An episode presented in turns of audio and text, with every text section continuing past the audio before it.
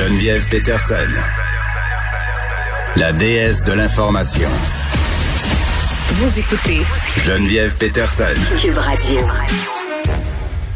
Bon, je suis pas la seule euh, à avoir été fortement troublée, choquée, euh, attristée par la mort de ces deux petits garçons qui ont été tués en fin de semaine euh, à Wendake. Pour en parler, j'ai avec moi le sénateur Pierre-Hugues Boisvenu. Bonjour, Monsieur Boisvenu. Bonjour, Mme Peterson. Permettez-moi d'entrée de jeu d'offrir encore tous mes vœux de sympathie Ouais. à la famille et surtout à la communauté de Wendake. Ouais, puis tu sais, en fin de semaine, euh, quand, quand cette nouvelle-là malheureusement est tombée, force est d'admettre que, euh, en grattant un peu, ce qui est dommage, qu'on se rend compte, c'est qu'il y avait eu des signalements, qu'il y avait eu, euh, si on veut, des drapeaux qui avaient été levés euh, par la famille de ces garçons-là, par leur mère, et qu'ils n'ont pas été entendus. C'est- ce qui révolte les gens en ce moment, Monsieur Boisvenu. Là.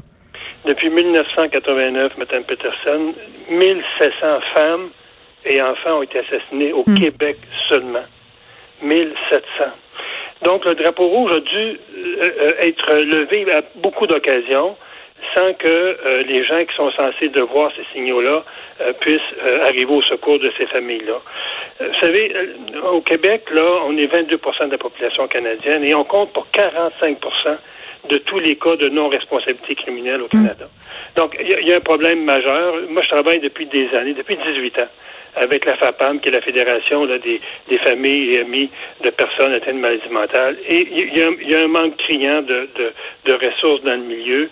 Euh, je, je le dis depuis des années. Les, les- puis, on- moi, je veux juste bien dire là, que je ne veux pas stigmatiser les gens qui souffrent de santé mentale. On parle d'environ 5 à 6 de gens qui souffrent de santé mentale, qui n'ont pas d'encadrement voulu, pas de suivi voulu, pas d'hygiène de vie euh, qui leur permettrait de ne pas euh, commettre des actes irréparables. Euh, et euh, c'est- c'est c'est dramatique. C'est dramatique parce que les nouveaux centres d'accueil, moi j'appelle ça, c'est la rue ou la prison. Au fédéral seulement. On est rendu là en 2020. 30% des hommes qui sont car- incarcérés dans un pénitencier souffrent de troubles mentaux, 40% de femmes. Donc, on le voit, souvent, euh, le processus judiciaire va, va, va, va être pour ces gens-là une façon d'être traités en dedans, faute de, de, de soins ou de suivi dans la collectivité qui leur permettrait d'éviter ces gestes-là. là. Ce qui est choquant, euh, ce qu'on apprend euh, dans l'article du Journal Le Moral qui est consacré aux événements de Wendake, c'est que cet homme-là, il était suivi pour des troubles de santé mentale, euh, aurait, euh, se serait montré récalcitrant à suivre son traitement. Bon, à plusieurs reprises, on ne sait pas euh, pourquoi, on ne connaît pas les raisons, mais c'est toujours ces questions-là euh, qu'on aurait pu éviter ces événements-là si on avait écouté, si on avait eu les ressources. Puis je peux pas m'empêcher de me poser la question. Je me dis, est-ce que le fait que ça soit arrivé à Wendake, ça a pu jouer un rôle euh, dans notre non-écoute? Parce qu'on l'a vu en mars dernier, on a eu une histoire semblable dans une famille autochtone. Euh, C'est pas un meurtre, mais c'est un enfant qui a perdu la vie, un enfant de deux ans euh, qui était victime de négligence malgré des signalements à la DPJ. Moi, je ne le crois pas. Est-ce qu'on on, on a un comportement différent par rapport à, à la culture autochtone? Peut-être. Euh, mais je pense que le problème m'apparaît plus endémique que Oui. systémique. Et euh, le problème que j'ai, c'est que à, à- à chaque semaine, moi, je reçois des appels de familles ou de femmes qui ont des problèmes avec la DPJ, des problèmes au niveau de la santé mentale. Et c'est comme souvent crier dans le désert. Et ce qui me fait le plus de peine, c'est de ne pas avoir de réponse à donner à ces femmes-là qui n'en reçoivent pas du système. Et, et moi, j'ai rencontré le docteur Carman, le ministre Carman, pas plus tard qu'en septembre dernier, sur ce sujet-là. Et j'ai dit au ministre Carman, il y a des solutions, monsieur le ministre. Vous savez, une personne qui est incarcérée, aussi bien dans une prison au Québec ou dans un pénitencier au fédéral, qui souffre de maladies mentales, nous coûte 200 000 dollars par année.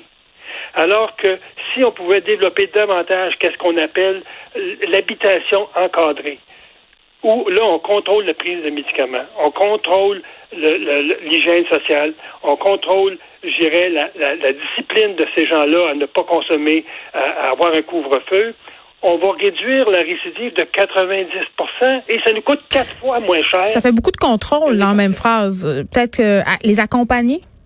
Oui, regardez, il y, a des, il y a des projets qui existent actuellement au Nouveau-Brunswick, en Ontario, même dans la ville de Québec, et ces gens-là sont pris en charge par un groupe communautaire et ils ont de l'hébergement encadré. Donc, à 11 heures le soir, ils se retrouvent dans l'hébergement, ils sont, ils sont assistés, on vérifie la prise de médicamentation, on assure une hygiène sociale et, corporelle pour s'assurer que ces gens-là ne retournent pas dans la rue mm. à consommer.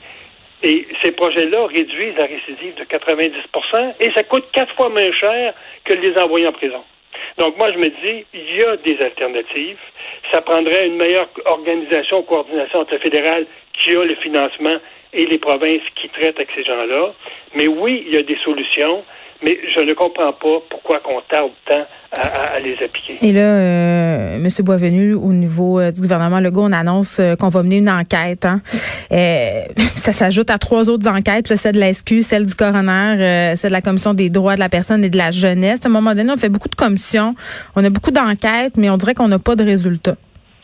Je pense qu'il y a eu autant d'enquêtes qu'il y a eu d'enfants qui ont été assassinés au Québec. Ouais. Et ça, dans le fond, euh, ce que l'enquête va déboucher, pas seulement sur une enquête de coroner qui va nous expliquer les faits, mais moi, je pense qu'on n'en est plus là au Québec. Les faits, on les connaît. C'est des gens qui se retrouvent dans la rue. On, a désinstitutionnalisé le Québec à 50% Il ne faut pas oublier qu'on a fermé 50% des lits en psychiatrie. Hmm. Le financement qui devait suivre dans les années 90 n'a pas suivi. Et ces familles-là, aujourd'hui, sont aux prises avec des problèmes qu'elles ne peuvent, ne peuvent pas résoudre.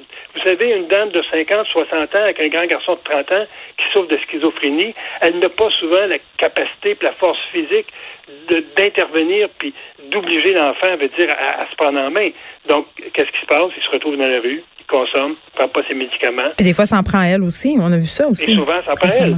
Exactement. Mm. Donc, moi, je me dis, il faut que le, fédéral puis le provincial se parlent là-dedans. Moi, j'ai offert au ministre Carman toute ma collaboration mm. pour aller voir ce qui se fait en Ontario, ce qui se fait au Nouveau-Brunswick et d'implanter ça chez nous à, la, à grande échelle pour s'assurer que si les familles ne peuvent pas supporter ces enfants-là, au moins qu'on ait des groupes communautaires qui soient bien financés pour le faire. Et, comme je vous ai dit, euh, ce, ce programme-là réduit la récidive de 90% Je ne sais pas qu'est-ce qu'on attend.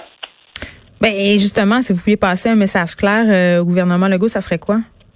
Ben, moi, je l'ai passé sur ma page Facebook parce que vous l'avez lu et je l'ai passé au docteur Carman. Puis moi, j'ai dit au docteur Carman, au ministre Carman, moi, je suis, je suis disponible en tout temps à travailler avec vous, avec la FAPAM, à, faire au Sénat, veut dire, les pressions maximales pour faire en sorte. On n'a même pas besoin de sous. Hein? Je l'ai dit tantôt, on prend un, un, un, un individu malade en prison, en pénitencier, et on va en soigner quatre dans un, foyer encadré. Donc, c'est pas une question de ressources, c'est une question de volonté politique, dire on bouge et voilà où on va. Hmm. Pierre-Hugues Boisvenu, merci.